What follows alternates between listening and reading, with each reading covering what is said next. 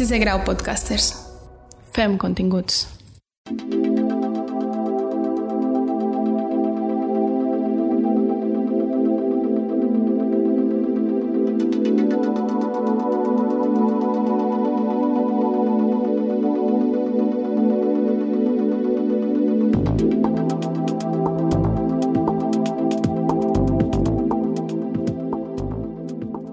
Cambian las épocas, cambian los estilos, pero todas las grandes bandas tienen tres tipos de álbumes.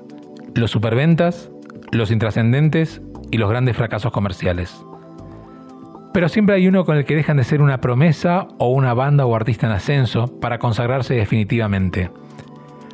En este podcast haremos un breve resumen de los álbumes que marcaron un antes y un después en la historia de algunos artistas destacados de las últimas décadas. Soy Fernando Blanco y esto es Fast Forward. En este episodio, el Fast Forward lo da. El fuego inolvidable de U2.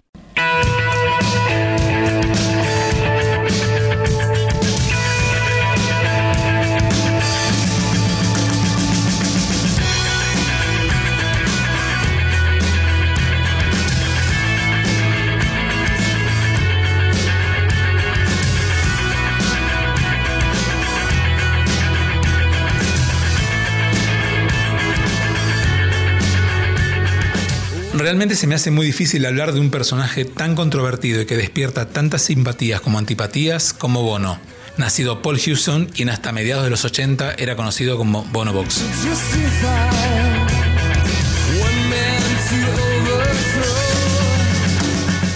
El dueño de esa buena voz que representaba aquel estilo musical llamado rock heroico o arena rock en mercados anglosajones y que para los 90 se convirtió, en mi modesta opinión, en un omnipresente activista de la gauche divine mes insufrible, fue quien puso en nuestros oídos El Fuego Inolvidable, uno de los mejores álbumes de la primera mitad de los 80.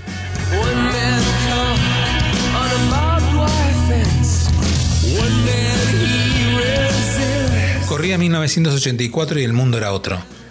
Estados Unidos vivía la bonanza de las Reaganomics. En Inglaterra, Margaret Thatcher comenzaba a reflotar la economía británica y faltaban solo cinco años para la caída del muro de Berlín. En el ámbito musical, el videoclip comenzaba ya a ser un importante vehículo de difusión, recordemos que no había internet, ni Spotify, ni streaming, mientras MTV formalizaba su liderazgo televisivo que mantendría luego durante casi 15 años. Mientras tanto, en la fría Irlanda, U2, que para entonces era una banda casi indie, fuertemente politizada, rompe el cascarón y entra al mainstream.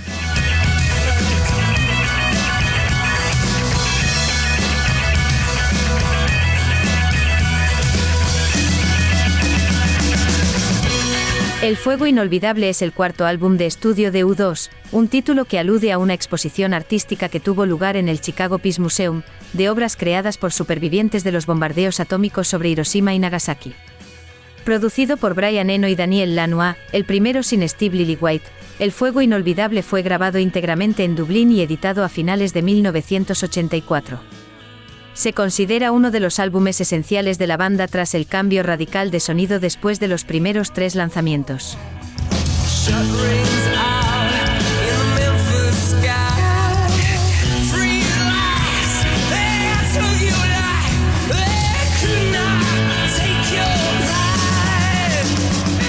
Fuego Inolvidable la banda explora ambientes y sonidos novedosos en lo que hacía su discografía, como la entrada con fuerza en el sonido de U2 de los sintetizadores, influencia innegable de la producción de Brian Eno.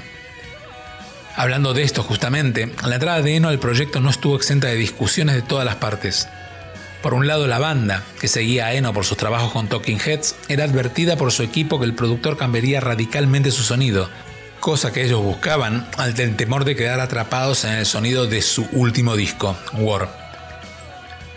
A partir de la decisión de romper con todo lo anterior, se habían explorado e incluso apalabrado diversos productores y equipos de sonido, desde Connie Plank, productor de Kraftwerk y Ultravox, hasta Red Davis, productor de Roxy Music.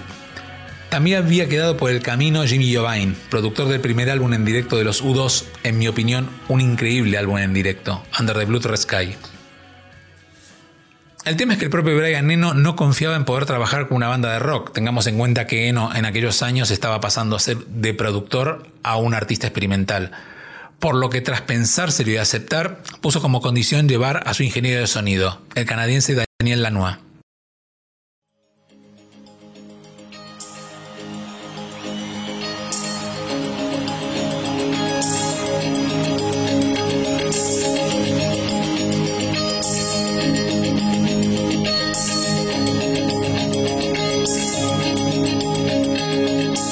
Fuego Inolvidable es un álbum particularmente profundo y melancólico, con canciones como Bad que hablan de la adicción a la heroína, Pride que canta al mensaje y al asesinato de Martin Luther King, o Elvis Presley en América, que trata sobre la decadencia de la cultura americana, sin dejar de lado la canción que da nombre al álbum, un huracán de tristeza y esperanza en una de las melodías más logradas de toda la discografía de la banda.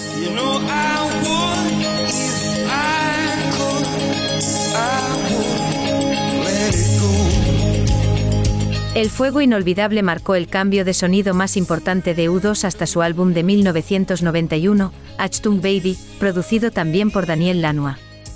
Con esta obra, la banda dejó atrás toda huella del punk juvenil de los anteriores Boy, October y War, para crear una pieza conceptual que los posicionó a nivel mundial, en un momento en que el mega ventas thriller de Michael Jackson lo era todo.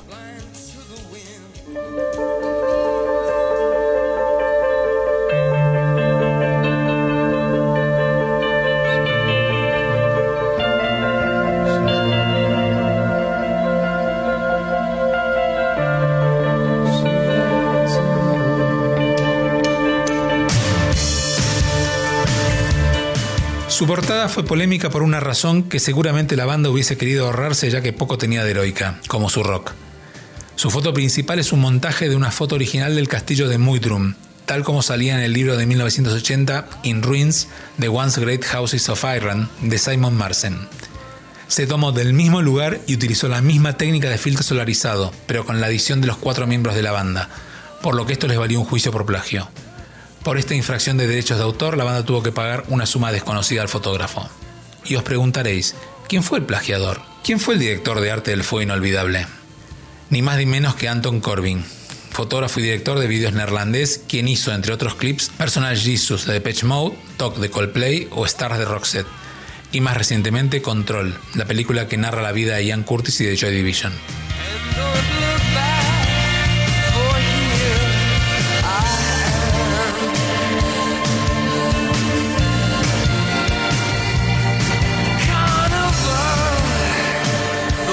Musicalmente fue inolvidable, consagró a la banda, haciendo de Bono uno de los cantantes más populares de aquellos años, y a The un guitarrista con una forma de tocar inconfundible, sobre todo por su rasguido tan característico.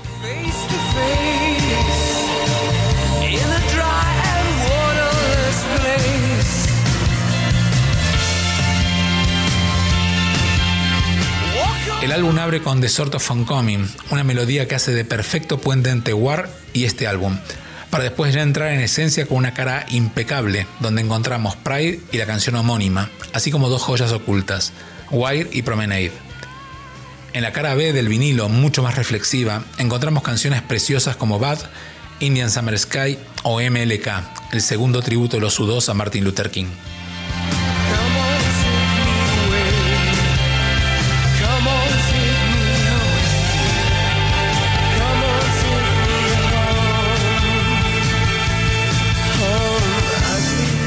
El Fuego Inolvidable cortó solo dos singles.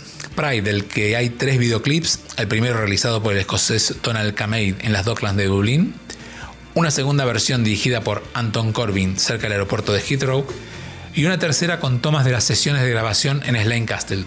Para mí, el mejor de los tres vídeos. El segundo single fue justamente Fuego Inolvidable, con su melancólico videoclip filmado en Minneapolis con algunas imágenes de nieve rodadas durante su gira por Suecia.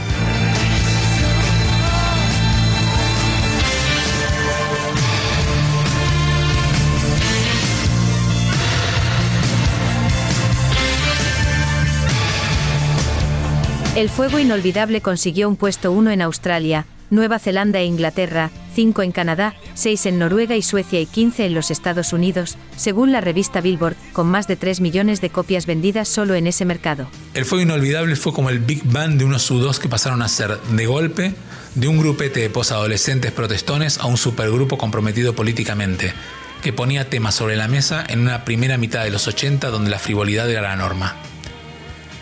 Estoy seguro que para quienes nacimos a finales de los 60 y principios de los 70, mucho de la información que recibimos sobre el conflicto en Irlanda del Norte nos llevó a través de Bono y de sus canciones. Y así, el fuego inolvidable convirtió a Bono y a los sudos por extensión en algo así como los Dylan de nuestra generación. Si queréis ver directamente los vídeos de los que hemos hablado, dejaré los links en la descripción de este episodio. Por último, si no queréis perderos ningún episodio de este podcast, suscribiros en vuestra plataforma de podcast favorita o en YouTube.